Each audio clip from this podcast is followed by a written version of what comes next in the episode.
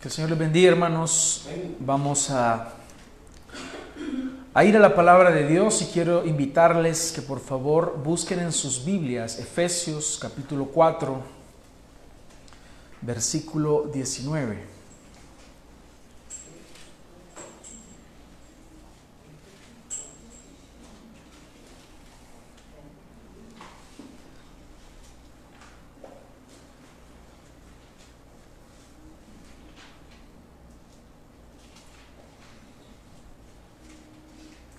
A leer hasta el 25, ya lo tienen. Vamos a leer la palabra en Efesios 4:19. Dice el Señor, y ellos habiendo llegado a ser insensibles, se entregaron a la sensualidad para cometer con avidez toda clase de impurezas. Pero vosotros no habéis aprendido a Cristo de esa manera si en verdad lo oísteis y habéis sido enseñados en él conforme a la verdad que hay en Jesús, que en cuanto a vuestra anterior manera de vivir, os despojéis del viejo hombre que se corrompe según los deseos engañosos, y que seáis renovados en el espíritu de vuestra mente, y os vistáis del nuevo hombre, el cual en la semejanza de Dios ha sido creado en la justicia y santidad de la verdad. Por tanto, dejando a un lado la falsedad, hablad verdad cada cual con su prójimo, porque somos miembros los unos de los otros.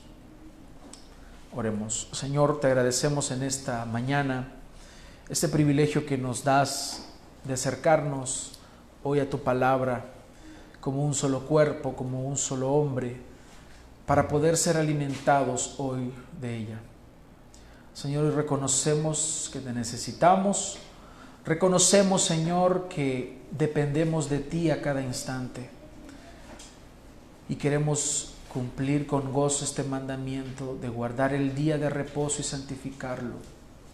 Y estamos aquí hoy, Señor, hambrientos, necesitados de ti. Que cambie, Señor, lo que hay que cambiar. Que sea corregido hoy lo que hayamos de corregir, lo que sea necesario. De manera que caminemos rectamente a cada instante de nuestra vida. Te ruego que utilices tu palabra para transformarnos. Te rogamos, Señor, que puedas hablarnos hoy. Que me uses a mí no como, una, como un estorbo, Señor, como, sino como alguien que habla la palabra en amor para nuestros hermanos y que todos seamos alimentados. Amén. Hermanos, vamos a desarrollar ahora un tema que es el Evangelio y la Reforma, dada las, las circunstancias que, se acaba de celebrar eh, o conmemorar el 502 años ya, 502 aniversario de la reforma que da inicio en aquel evento que se llevó a cabo el 31 de octubre del año 1517 cuando Martín Lutero clava las 95 tesis en la abadía de Wittenberg. ¿Cuántos leyeron ya las 95 tesis? Espero que las hayan leído, hermanos, porque si no, ¿cómo es eso que celebramos la reforma y no sabemos qué? Bueno, es un, es un evento ¿no? que, que marca el inicio de la reforma. La reforma no es precisamente un día, sino que es un proceso que se va desarrollando a lo largo de los años y se toma ese evento como el inicio de... Hubo prereformadores, ya vamos a hablar un poquito de ellos, pero eh, se toma esa fecha porque dada la magnitud, Martín Lutero se tuvo que enfrentar al clero romano y, y al y a personajes ¿no? que tenían autoridad y que estaban ligados a Roma, y eso llevó que diera inicio a una serie de eventos, ¿no? y a partir de ahí eh, las cosas cambiaron. Y he tomado este texto, hermanos, porque, bueno, en el versículo 18 nos habla de el entendimiento entenebrecido. Y precisamente eso es lo que sucedió en aquel momento y vamos a buscar ahora una relación con la actualidad, con lo que nosotros vivimos en nuestro entorno, porque es, ustedes se darán cuenta que es algo similar. Estando nosotros muertos en nuestros delitos y en nuestros pecados, teníamos el entendimiento entenebrecido, oscuro, sin la capacidad de poder entender absolutamente nada de Dios, ajenos a la vida de Dios. La vida de aquel que tiene el entendimiento entenebrecido es una esclavitud al pecado, es una esclavitud hacia todo aquello que está en contra de Dios. Y así vive la persona que no ha nacido de nuevo, que no ha llegado la luz del Evangelio, excluido de la vida de Dios. ¿Por qué? Por la ignorancia. Ignorancia que hay en ellos, porque tienen el corazón endurecido. Y nos habla aquí en el versículo 19 que hay insensibilidad. No hay absolutamente nada que nos haga entender algo de la vida de Dios, algo espiritual. Por eso es que las personas del mundo odian orar, odian leer la palabra de Dios, aborrecen el congregarse, no se congregan, no buscan de Dios. Por eso aquel que no se congrega, que no lee la Biblia, que no ora, que no tiene comunión con Dios y se llama cristiano, simplemente no es cristiano. Porque el cristiano hace precisamente eso. Cuando Dios te transforma, te transforma para que tú ahora tengas la vida de Dios en ti. Lo que antes amabas, ahora lo aborreces. Y lo que antes aborrecías, que era la vida de Dios, ahora la amas. Pasas de amar al mundo a amar a Dios. Pero es interesante, hermanos, que el apóstol Pablo aquí llama que en cuanto a vuestra anterior manera de vivir, os despojéis del viejo hombre que se corrompe según los deseos engañosos. Y luego lo liga a la renovación de vuestra mente. Y dice, y seáis renovados en el espíritu de vuestra mente. Hermanos, aquí es imposible, hermanos, a menos que seamos o queramos ser nosotros necios y no querramos ver que esta renovación es en la mente. El campo de batalla se libra en la mente, hermanos. Esa es la verdadera lucha espiritual. Son tus argumentos contra la palabra de Dios. Es lo que tú dices según tu conveniencia contra la palabra de Dios. Si habrá una renovación, y voy a utilizar aquí la palabra reforma, si habrá una reforma en tu vida, eso se dará a partir de que tú renueves tu mente. Y no según lo que dice la doctora Polo. Y no según lo que dice el presidente. Y no según lo que dice mi partido, que, que, me gusta. Y no según lo que dice la persona que a mí me gusta leer. No, hermanos. Es según la palabra de Dios. Y esa es la base. Partamos de algo, hermanos. Existe una gran ignorancia bíblica en estos tiempos. Y esa ignorancia bíblica lleva a las personas a vivir una religión llamada cristianismo, pero que no es un verdadero cristianismo, solo tiene un nombre.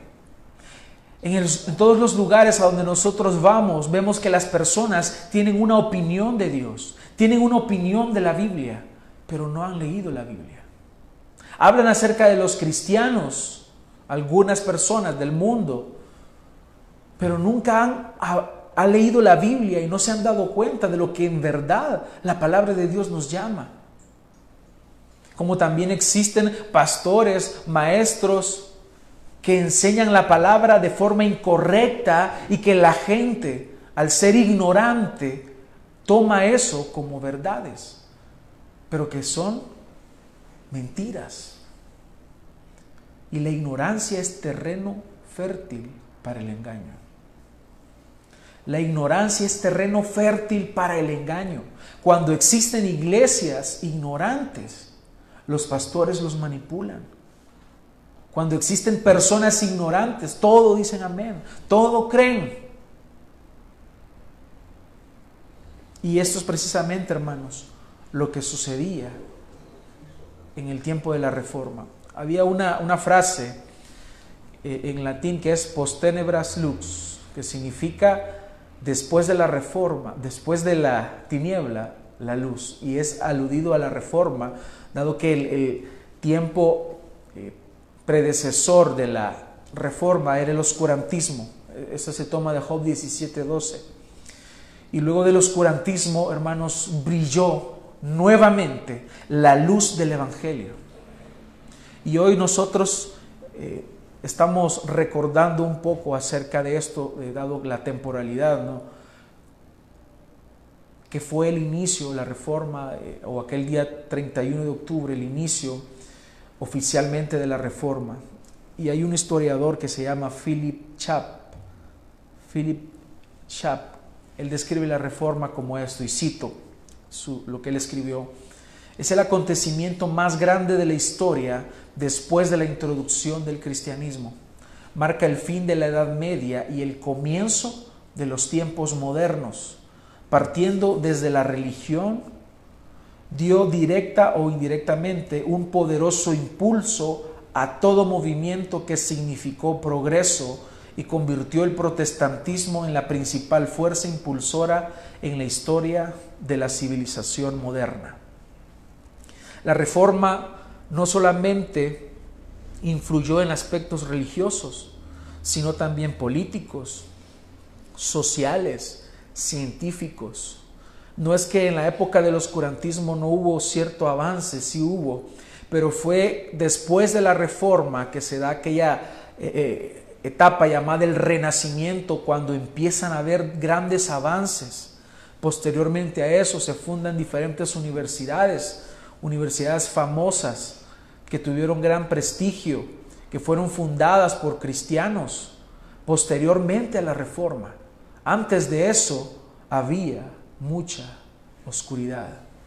Antes había tinieblas. Y fue hasta que hubo una renovación, una transformación en el conocimiento, que es que a partir de eso empieza, hermanos, a haber más luz. Entonces hablamos de la reforma, pero ¿qué es entonces la reforma? Reforma significa volver a darle forma a algo. Entonces, o somos reformados o somos deformados. Habría que ver qué somos, porque si creemos un evangelio trastornado, un evangelio falso, un evangelio que no es bíblico, no puedo decir que soy reformado. Porque a lo largo del tiempo el Evangelio, el cristianismo como tal, se fue deformando, fue prostituyéndose, fue alterándose. Y por eso es que dejó de ser Evangelio, dejó de ser cristianismo real.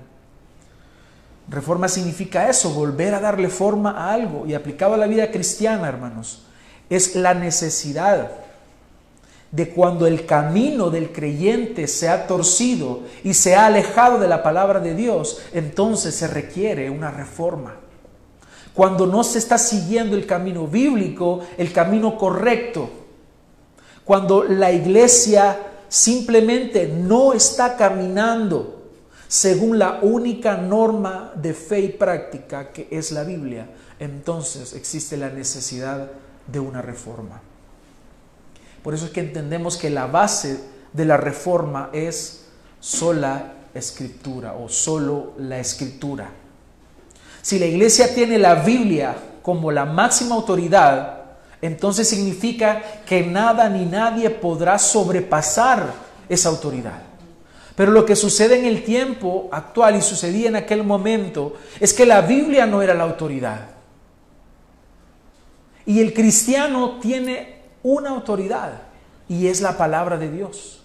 Porque ahí es donde Dios nos habla, es ahí donde Dios nos revela su voluntad. ¿Quieres conocer cuál es la voluntad de Dios para tu vida? Muchas personas van a los pastores y les dicen, ore por mí para que el Señor me revele su voluntad. Pues abre tu Biblia, ábrela. Ahí está escrito lo que Dios quiere para tu vida. Y su voluntad es que te santifiques, que te apartes para Él. Eso es lo que el Señor quiere. Pero cuando el cristiano no tiene como base la palabra de Dios, entonces tiene cualquier otra cosa.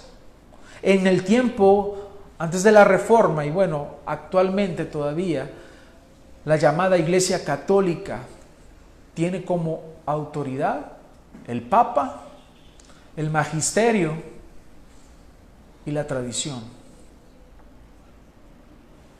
Y mencionan a la Biblia, pero la Biblia a un lado. Esto sucedía en el tiempo de la Reforma. Esto estaba sucediendo, que había una autoridad máxima y era el Papa. Martín Lutero desafía la autoridad del Papa. Significa, hermanos, sola escritura que únicamente la palabra de Dios es nuestra norma, es nuestra regla, es la base sobre la cual nosotros damos un paso. Lámpara es a mis pies tu palabra. Es decir, yo no doy un paso si la palabra del Señor no me alumbra. Y esto tenemos que aplicarlo a todas las áreas de nuestra vida. Tú no puedes decir, yo soy cristiano únicamente en la iglesia, pero en el trabajo yo soy quien yo quiero ser.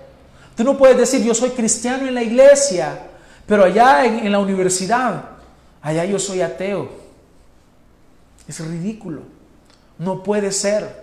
Tú eres cristiano acá, eres cristiano en tu casa, eres cristiano en tu colonia, eres cristiano, eres un hijo de Dios en donde sea. Entonces, hermanos, ¿qué es lo que está rigiendo nuestra vida?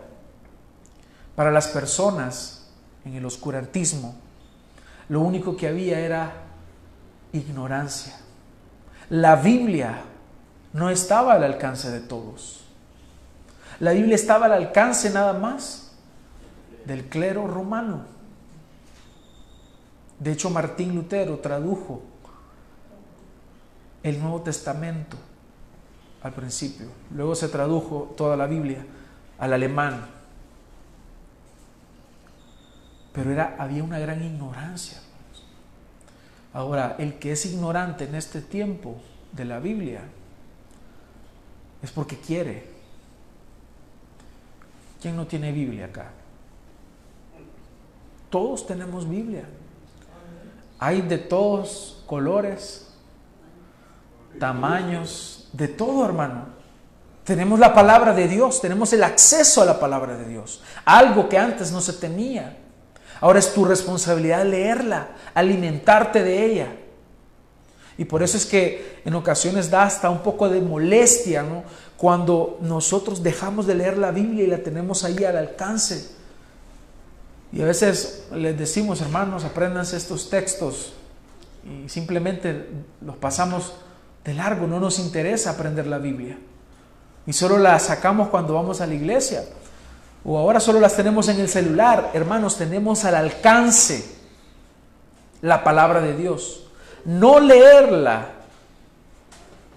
es una gran acción de rebeldía contra Dios.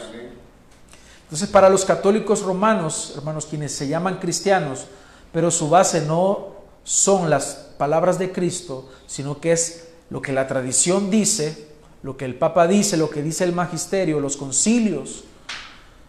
Entonces, no podemos decir que son una iglesia, porque la iglesia es alimentada por Cristo. Según Efesios capítulo 5, es Cristo quien le enseña a la iglesia. Pero si no, ella, la iglesia católica, no es enseñada por Cristo, entonces, ¿será iglesia verdaderamente? Hablemos un poco acerca del contexto en el que estaba Martín Lutero y los reformadores. Sabemos que había oscuridad y antes del siglo XVI existieron algunos eh, hombres que se les llama pre-reformadores, como John Wycliffe y Juan Hoss.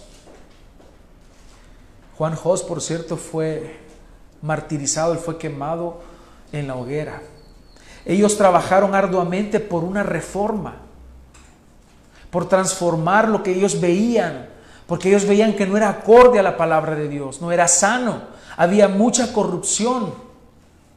Wycliffe era un erudito inglés, él declaraba que no hay otro señorío que el de Dios. Él dijo que el Papa se contaba entre los réprobos y llegó a llamarle anticristo. Juan Jos, por su parte, se opuso a los males de la iglesia de Roma y murió en la hoguera. La historia de ellos es, es conocida. Si ustedes estudian la historia de la iglesia, se encontrarán con estos hombres que entregaron su vida por la verdad. Ellos entendían que la verdad debe prevalecer. Ellos entendían que la iglesia es columna y sostén de la verdad, no de la mentira. Por lo tanto, ese compromiso con la verdad, como ya lo hemos enseñado antes, es indispensable para la iglesia. La iglesia no puede predicar la mentira. La iglesia no puede predicar el engaño, porque la iglesia por naturaleza es columna y sostén de la verdad. Por lo tanto, si alguien se congrega en una iglesia donde lo que se predica es la mentira, donde lo que prevalece el engaño, debe de salir de ahí, porque no está en una verdadera iglesia, sino que está en un lugar donde lo que se le enseña es engaño, es mentira. Y la iglesia no sostiene la mentira. Antes de la reforma, hermanos, había esta institución es la Iglesia Católica, llamada Iglesia Católica, era la institución más poderosa de la época. Sin embargo, durante el siglo XVI, algunas de las prácticas de ellos ya comenzaron a ser cuestionadas. Ya habían comenzado con los prereformadores. ¿Se acuerdan ustedes de los llamados Borgia? Pues esa es historia real. Ellos cometían una serie una serie de abominaciones. Y a, lo largo de la historia se nos habla de muchos papas que hicieron cosas abominables.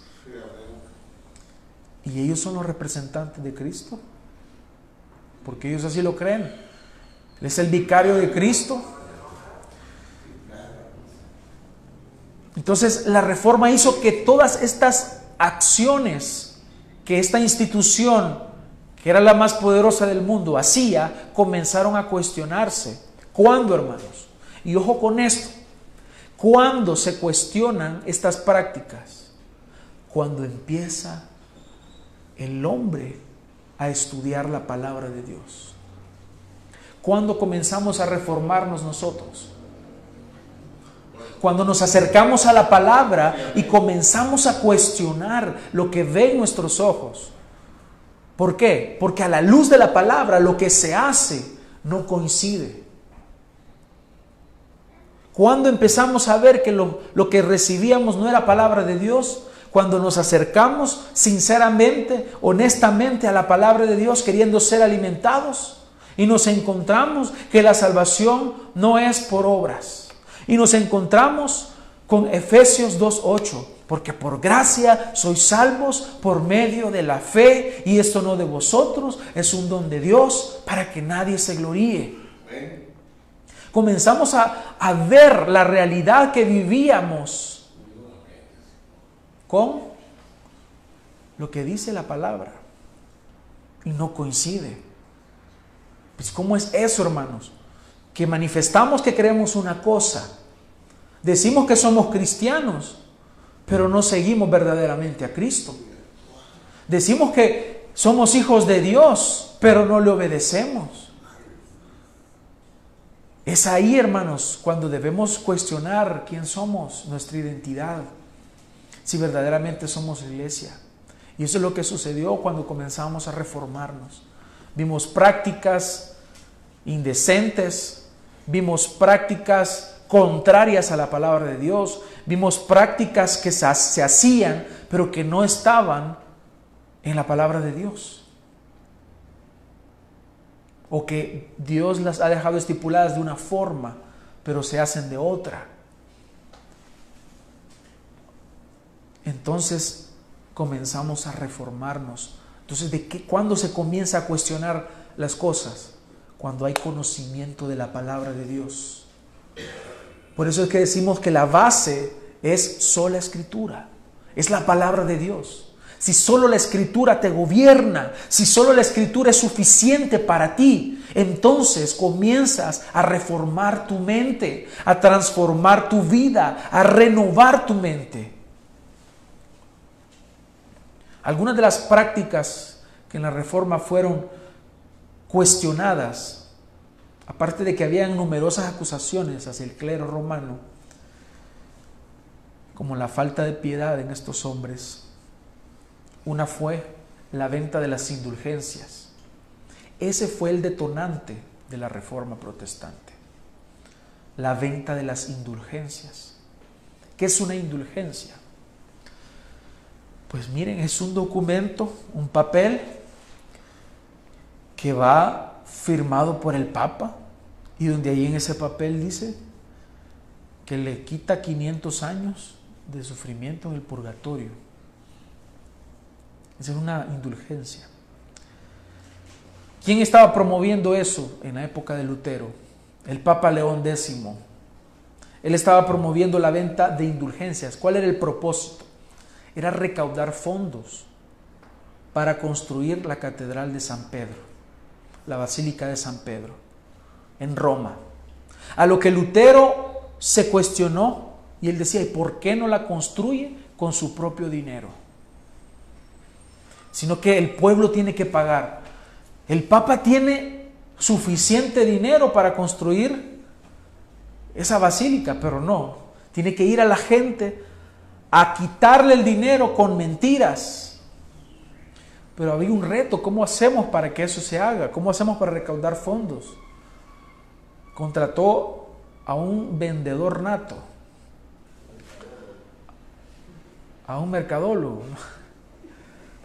Yo soy mercadólogo de profesión. Bueno, él contrató a un hombre que se llamaba John Tetzel, Juan Tetzel. Él les decía a los habitantes de donde, los pueblos donde pasaba que las indulgencias que vendía podían borrar las culpas de sus pecados. Claro, a cambio de dinero. Él decía que las almas de sus familiares gritaban desde el purgatorio rogando porque sus familiares echaran su dinero en el cofre. Y había un dicho que él pronunciaba mucho, Juan Tetzel decía, cuando la moneda cae en el cofre, el alma salta del purgatorio. Imagínense, hermanos, qué mentira. Pero les voy a decir algo, hermanos, la gente se lo creía. ¿Y saben por qué se lo creían? Porque eran ignorantes, hermanos. Eran ignorantes de la palabra de Dios.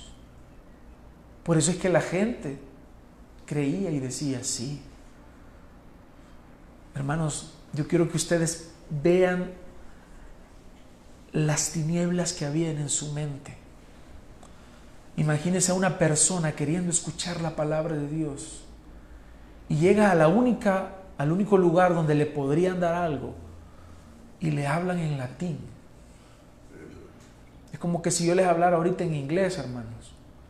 ¿Qué van a entender si no pueden hablar inglés? El que puede hablar inglés sí, sí va a entenderlo. Pero estas personas no tenían absolutamente nada. Ellos no tenían algo donde llegar a alimentarse. Y ellos habían depositado su confianza en la iglesia, decían.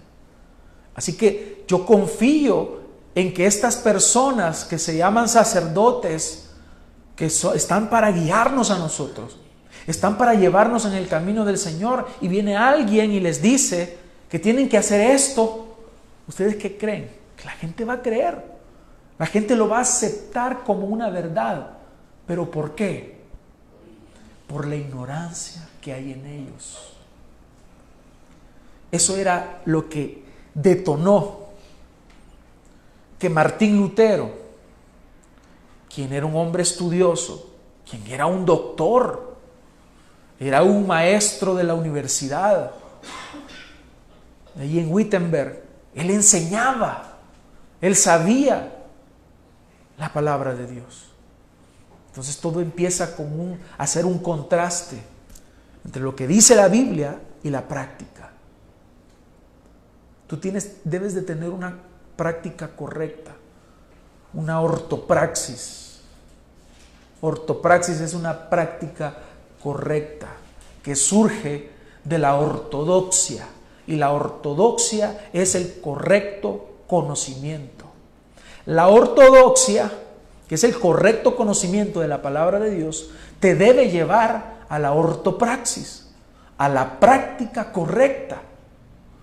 Si tú no tienes el conocimiento correcto, terminarás en la práctica incorrecta. Y Lutero entendía eso. Esta práctica fue el acabose, porque era un esquema opuesto a la Biblia.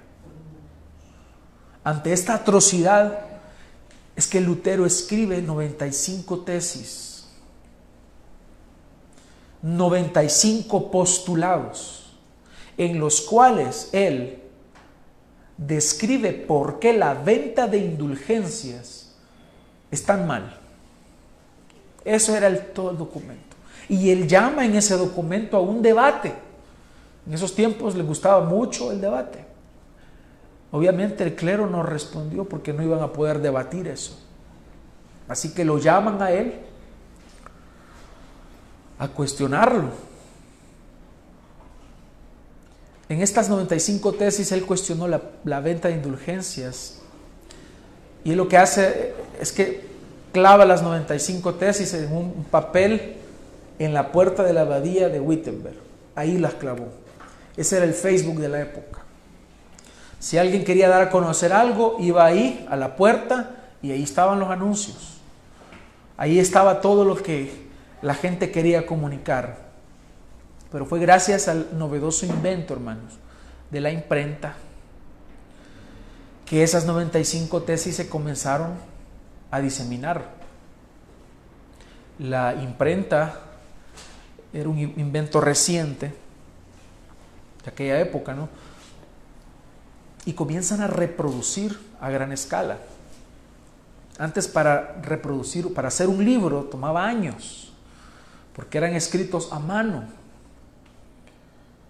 Pero con la imprenta empieza la reproducción de, estas, de este documento y la gente comenzó a leer eso. Y fue ahí cuando se da el boom de la reforma. La gente comenzó a entender algo que les había llegado en su propio idioma, algo que les hacía reflexionar, algo que les hacía pensar en el contraste que se estaba dando entre lo, que decía la Biblia y entre la realidad que ellos estaban viviendo. Allí por medio de las 95 tesis es que Martín Lutero da a conocer la aberración moral de la Iglesia Católica Romana. Entonces es a partir de ahí, hermanos, que comienza el movimiento reformista.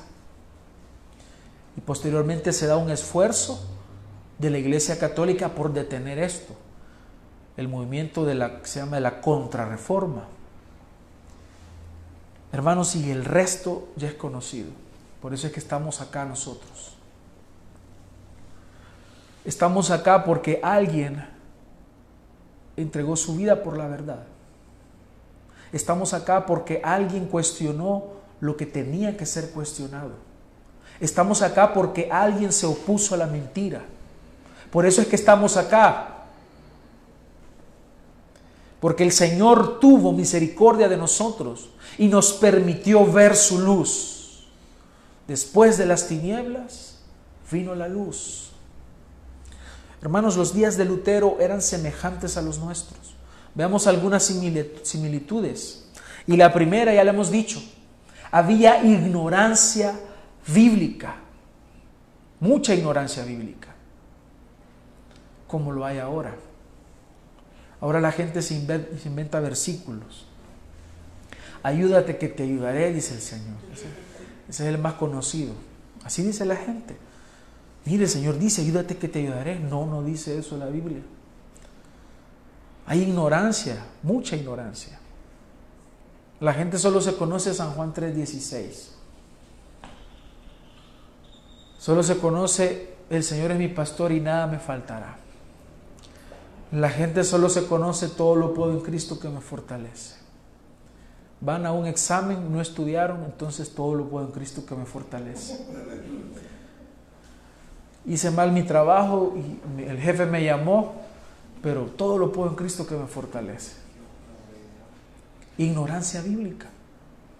Ahí vemos un montón de cristianos diciendo que, y cuando Pablo iba y se cayó del caballo, y eso no lo dice la Biblia, hermanos.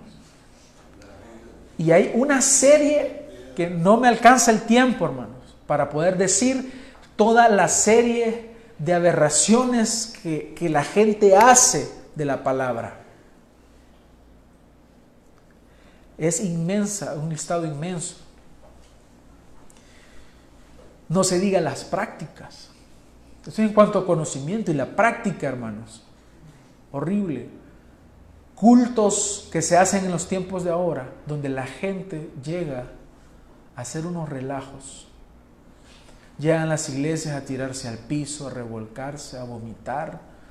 Llegan a que les tiren agua. Ahí está la unción de la botella, la unción del zapato, la, unción de la cachetada también, no sé si se la pueden. Hay una serie, hermano, de aberraciones. ¿Por qué? Porque hay ignorancia. ¿Por qué nadie cuestiona eso? ¿Por qué las personas que están ahí no se levantan y cuestionan las prácticas de sus falsos maestros? Porque son ignorantes. Tan ignorantes como el burro que les está predicando ahí como el hombre que se para y les empieza a decir mentiras y la gente se las cree porque simplemente son ignorantes. Ignorantes de la palabra de Dios. Porque no se toman el tiempo de leer la Biblia sistemáticamente, sino que la leen como se les ocurre. Por eso es que salió la, la Biblia promesas, para subrayarte las promesas y que te olvides de todo lo demás que está. Como que si Dios nos manda a sacar de contexto la palabra. Ignorancia, una ignorancia voluntaria ahora. Porque la Biblia está ahí para todos. La Biblia dice que en los postreros tiempos vendrán hombres engañadores que harán mercancía de ustedes. Pero eso no lo leemos, que pensamos que va a ser a saber cuándo. Pero eso está sucediendo hoy en día, hermano. En las iglesias le sacan el dinero a la gente. Porque los pastores han visto la iglesia como fuente de ganancia deshonesta. Y mucha gente viendo eso sigue ahí. Porque, le, porque son igual que ellos. Levantan falsos maestros de acuerdo a su propia concupiscencia. ¿Saben por qué hay falsos maestros, hermano? Porque hay falsos creyentes. Porque hay falsos profetas. Porque hay gente que quiere creerles. Porque hay falsedad. Y eso se vivía también. Esa ignorancia bíblica se vivía en los tiempos de Lutero.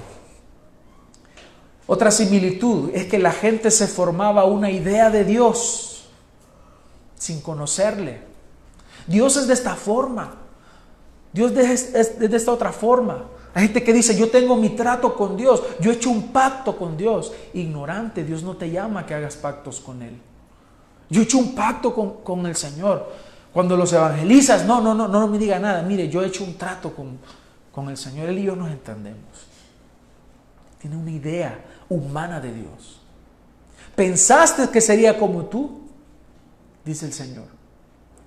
¿Tú crees que el Señor es como tú? ¿Tú crees que Dios piensa como tú? ¿Tú crees que Dios siente como tú? Has hecho a un ídolo. Es tu Dios, pero no es el Dios verdadero. Es tu Dios, pero no es el Dios de la Biblia. Te has formado una idea de Dios y eso es idolatría. Estás rompiendo el primer mandamiento. No tendrás dioses ajenos delante de mí y ese es tu Dios. Otra similitud, hermanos, es que las personas confiaban en las autoridades eclesiásticas y no en la Biblia. Tú no puedes estar confiando en un pastor, porque el pastor es hombre igual que tú, expuesto a pasiones. Y por eso es que hay muchos cristianitos por ahí decepcionados, que el pastor se fue. Pero ¿acaso creías en el pastor o creías en Cristo? ¿En quién crees? ¿Quién es tu Salvador? ¿Quién es tu Señor? ¿Es Cristo o es tu pastor? El pastor está llamado a vivir de acuerdo a la palabra de Dios, también como todos los otros cristianos. Ahora bien, al pastor se le demandará más, eso sí.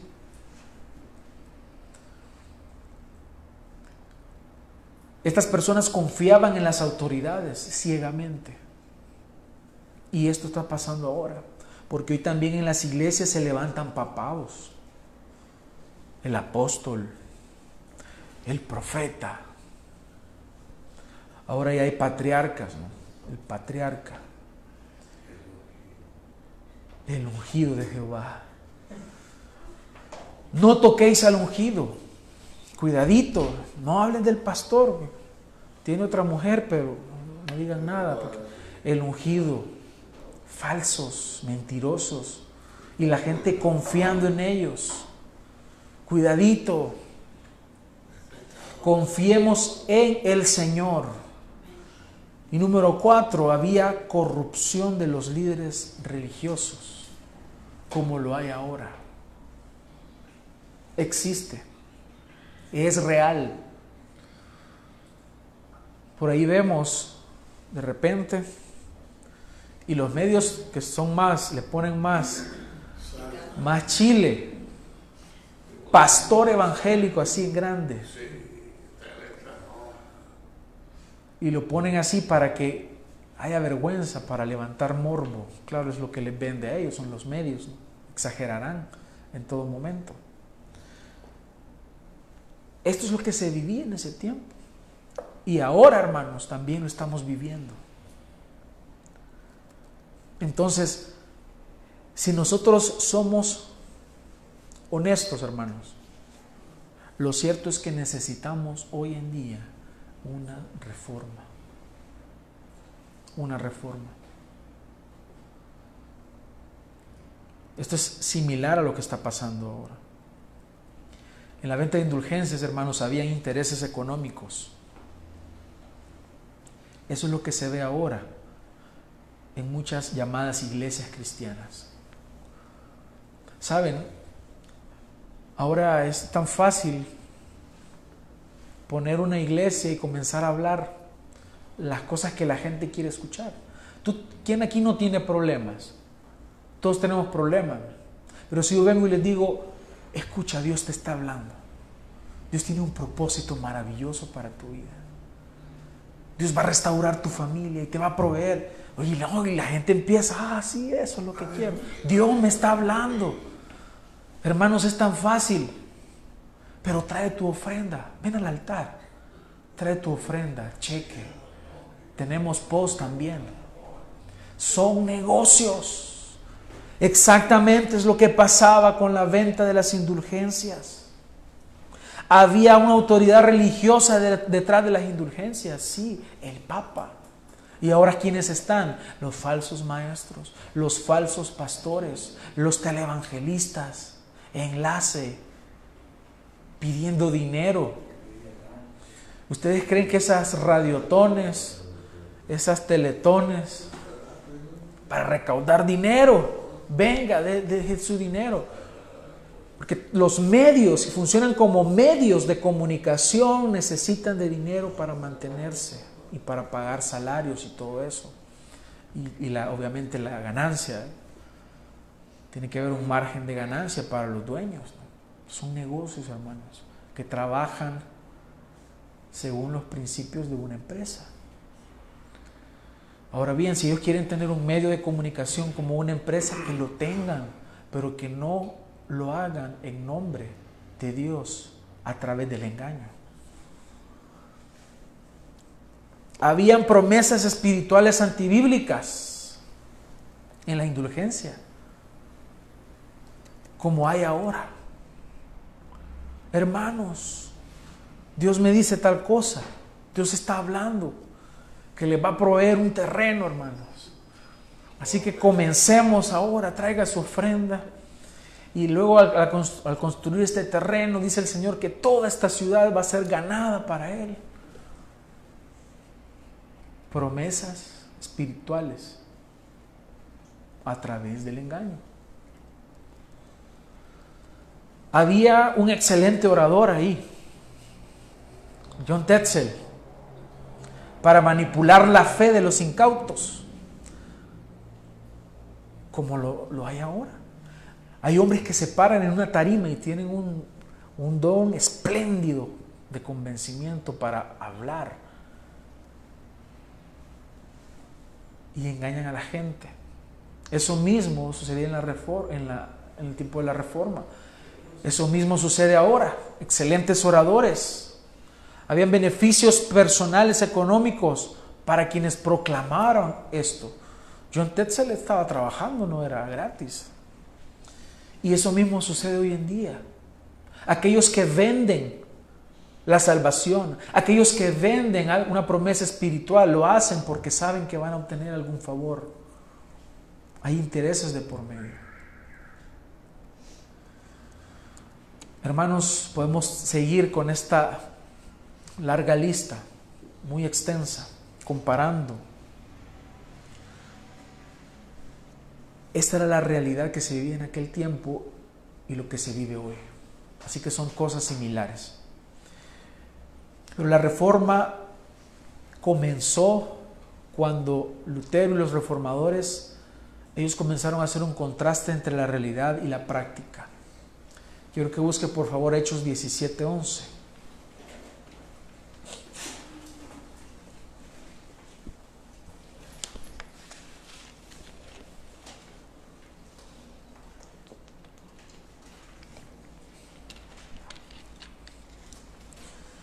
Dice Hechos 17:11, y estos eran más nobles que los que estaban en Tesalónica, pues recibieron la palabra con toda solicitud, escudriñando cada día las escrituras para ver si estas cosas eran así.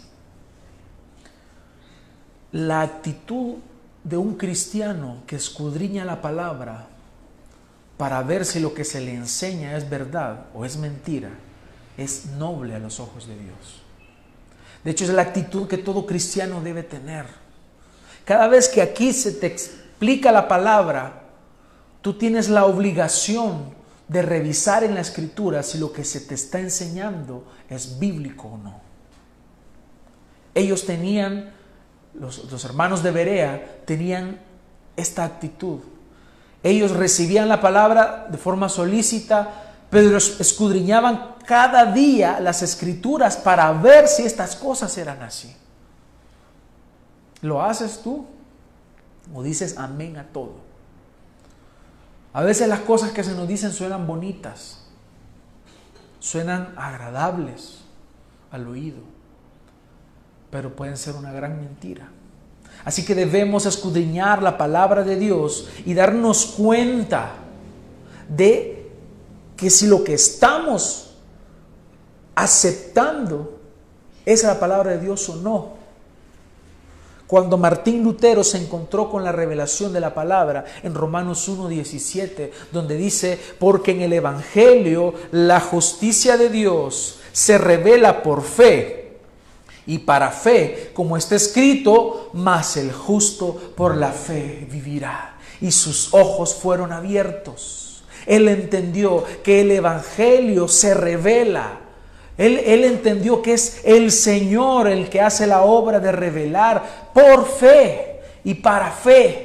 Es decir, solo por la fe. El justo vive por la fe. Él entendió, no se trata de obras, no se trata de indulgencias, no se trata de, de reliquias, no se trata de adoración a los santos, no se trata de nada de eso, sino se trata de fe fe. Ese es el medio que Dios ha dejado. Cuando yo creo en el Señor, yo creo en su obra, yo estoy manifestando que en verdad Dios está obrando en mi vida. No se trata de obras, hermanos. No hay una tan sola obra en el hombre que pueda salvarle. Roma imponía obras y impone todavía. Adoración a las reliquias. Más y más obras y más obras. Pero la Biblia enseña que la salvación es solo por la fe. Eso es lo que el Evangelio dice. Por eso el tema del Evangelio y la reforma. Porque lo que brilló no fueron los reformadores. No fue Juan Hoss, no fue John Wycliffe, no fue Lutero, no fue Ulrico Zwinglio, no fue Calvino. Fue Cristo. Fue el Evangelio. Es regresar a la palabra de Dios es volver a la Biblia, que la práctica de nuestra vida se base en la Biblia, si no hay que desecharlo. Alguien me puede decir a mí, yo te estoy hablando de parte de Dios, pero si lo que Él me está diciendo no está en la Biblia, entonces yo tengo que desecharlo. Y si lo que Él me está diciendo está en la Biblia, entonces ya Dios ya lo habló. No es una revelación nueva, porque no hay revelaciones nuevas. Ya lo que Dios ha hablado está escrito. Hermanos, de eso se trata finalmente, del Evangelio. Pero ¿qué es el Evangelio, hermanos? El Evangelio es el mejor mensaje que un ser humano puede escuchar. Es una buena noticia. Proviene del griego eu, que significa bueno, y angelos, que significa mensaje. El Evangelio es un buen mensaje. De hecho, es la mejor noticia que el hombre puede escuchar. Pero es una noticia que implica una mala noticia.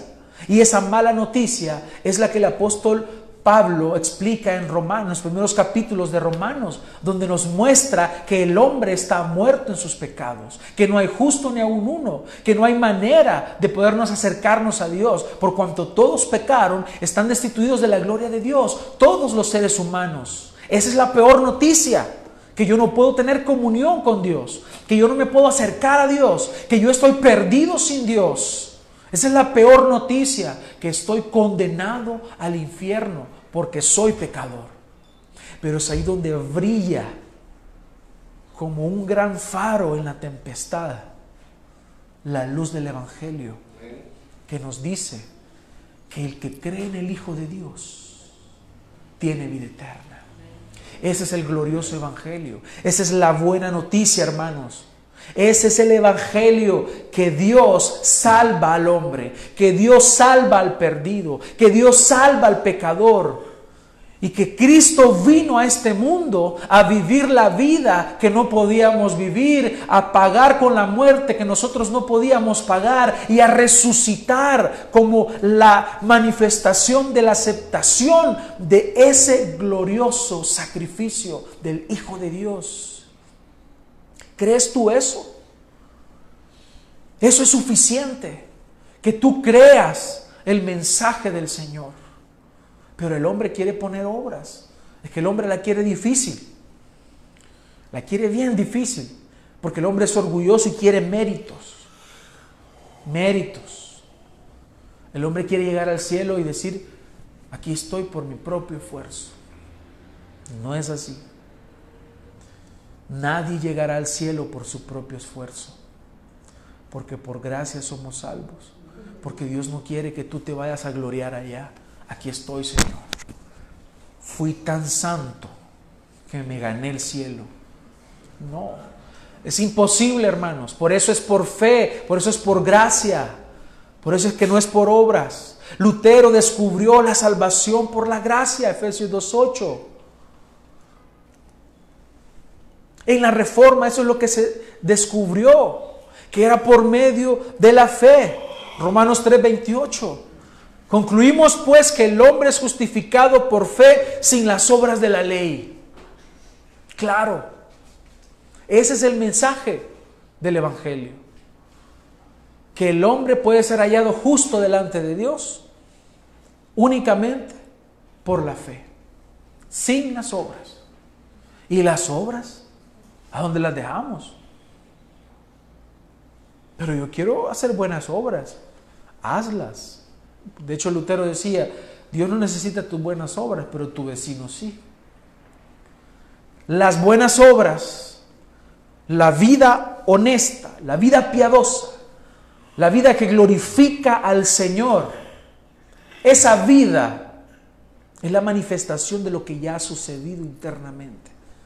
Es decir, si tú eres salvo, tú vivirás de acuerdo a la palabra de Dios. No para salvarte, sino porque tú ya eres salvo.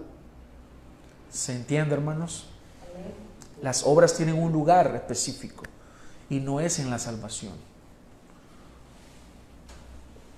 En la reforma se descubrió también que era en Cristo Jesús solamente. Juan 14, 6, Jesús dijo, yo soy el camino y la verdad y la vida. Yo soy, dice, yo soy la puerta, yo soy el camino, yo soy la verdad, yo soy la vida. Nadie llega al Padre si no es por medio de Él. Entonces es ahí donde nos encontramos que solo es en Cristo Jesús. Allí donde se descubre que ese Evangelio es revelado en las Sagradas Escrituras, únicamente. 1 Corintios 15:3 dice, porque primeramente os he enseñado lo que asimismo recibí, que Cristo murió por nuestros pecados conforme a las Escrituras, y que fue sepultado y que resucitó al tercer día conforme a las Escrituras a la palabra de Dios. Ese evangelio ha sido revelado solo en la Biblia. Ningún otro libro. No hay otro libro. Solo la Biblia. Es en la reforma donde fue redescubierto que todo es para la gloria de Dios. Filipenses 2.11 dice, y toda lengua confiese que Jesucristo es el Señor para gloria de Dios Padre. Todo finalmente tiene un objetivo, la gloria de Dios. Es ahí donde el campesino que iba a sembrar ya comenzó a hallarle sentido. Ya lo hacía para la gloria de Dios. La mujer cocinando en su casa lo está haciendo ahora para la gloria de Dios. Cuando antes era nada más visto como una carga aquellos que tenían algo para comer. Ahora la hermana ahí cocinando para la gloria de Dios, el hombre que sale a trabajar para la gloria de Dios. Todo ahora empieza a tener un nuevo sentido que, que estaba perdido y que ahora se vuelve a recuperar y todo es para la gloria de Dios. Estos cinco postulados se conocen como las cinco solas. Sola escritura, sola gratia, sola fide, solus Christus, soli Deo gloria. Las cinco solas de la reforma. No son inventos de Lutero, no son inventos de Calvino o los reformadores. Esto ya estaba en la palabra de Dios. Solo que es necesario darle forma nuevamente porque se había perdido. Hermanos, la iglesia hoy en día necesita regresar a esto. La iglesia necesita una reforma. La iglesia necesita volver a la palabra, predicar el Evangelio, porque el Evangelio del Señor ha, dejado de predicarse en muchos púlpitos. Había una frase que surgió posteriormente a la reforma, que no, no, se, no se conoce el origen, quién la dijo, pero llegó a ser de conocimiento público. Y dice, Ecclesia reformata, semper reformanda es secundum verbum Dei. ¿Me entendieron? ¿Verdad que no? Imagínense la gente antes. ¿Qué significa esto? ¿Y, saben por qué se dicen muchas frases en latín? Porque en aquel tiempo todos los estudiosos dominaban este, este lenguaje. Todo era en ese, en ese idioma. De hecho, eh, los científicos también, los nombres científicos están en latín porque es una, lengua que se preserva. ¿Y qué significaba eso? Significa esto, la iglesia reformada siempre se está reformando según la palabra de Dios. Hay algunos que lo han dejado en eh, eh, iglesia reformada siempre se está reformando. Pero no es, esa no es la frase completa. Si yo lo dejo así, quiere decir entonces hoy, hoy voy a hacer de una forma, otro día vamos a hacer de otra. otro día vamos a pensar de otra forma, un día se va a perder la salvación, otro día no se va a perder, y así. Entonces, la frase dice, la iglesia reformada siempre se está reformando, pero según la palabra de Dios, según lo que Dios ha dejado escrito, no según lo que se le ocurre al pastor, al profeta, al apóstol, es según la palabra de Dios, según lo que Cristo dice. Así que siempre me iré reformando según la Biblia, según lo que el Señor me ha indicado. ¿Por qué? Porque tendemos a desviarnos del camino, hermanos.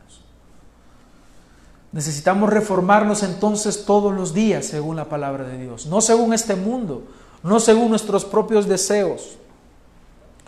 Necesitamos una reforma, hermanos, porque la iglesia ha perdido estos cinco grandes pilares de la reforma, estos cinco postulados, sola escritura, sola fide, solo la fe, solo la gracia, solo Cristo, solo a Dios la gloria, se ha perdido. Hemos olvidado que solo la Biblia es la autoridad, por eso necesitamos una reforma. Hemos olvidado que la justificación se recibe únicamente por la fe y no por las obras. Se ha puesto el diezmo y las ofrendas como algo mayor que la salvación. De tal forma que un predicador dijo algún día, si tú quieres, vete al mundo, pero envía tu diezmo.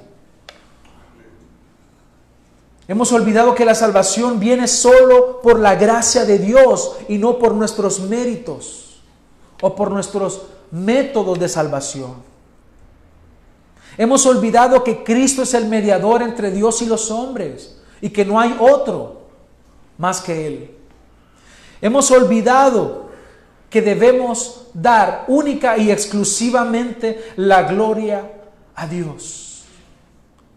Hemos olvidado, hermanos, el Evangelio para predicar discursos de hombres, anécdotas, cuentos, distracciones. Necesitamos una reforma porque en nuestros púlpitos de muchas iglesias se está predicando otra cosa y no el Evangelio. Necesitamos una reforma porque muchas llamadas iglesias se han convertido en circos, donde literalmente invitan a payasos. Payasos, hermanos. No estoy hablando del que predica, que también es payaso. Me estoy refiriendo a payasos que llegan pintados a dar un show dentro de las iglesias. Por eso necesitamos una reforma, porque las iglesias ahora son centros de, terapia psicológica, centros sociológicos, teatros, donde se enseñan cualquier otra cosa menos la palabra. Necesitamos una reforma, hermanos, porque simplemente la iglesia es columna y baluarte de la verdad y no de la mentira. Por eso necesitamos una reforma hoy en día. Vamos a orar, hermanos. Y que el Señor tenga misericordia de nosotros y nos ayude a hacer luz en medio de las tinieblas. Amén. Gracias te damos, Señor, en esta hora, porque tú eres bueno, tú eres maravilloso. Y te rogamos, Padre, que, que tú nos ayudes a regresar a la palabra, a regresar a la verdad, a regresar, Señor, a las escrituras, porque no tenemos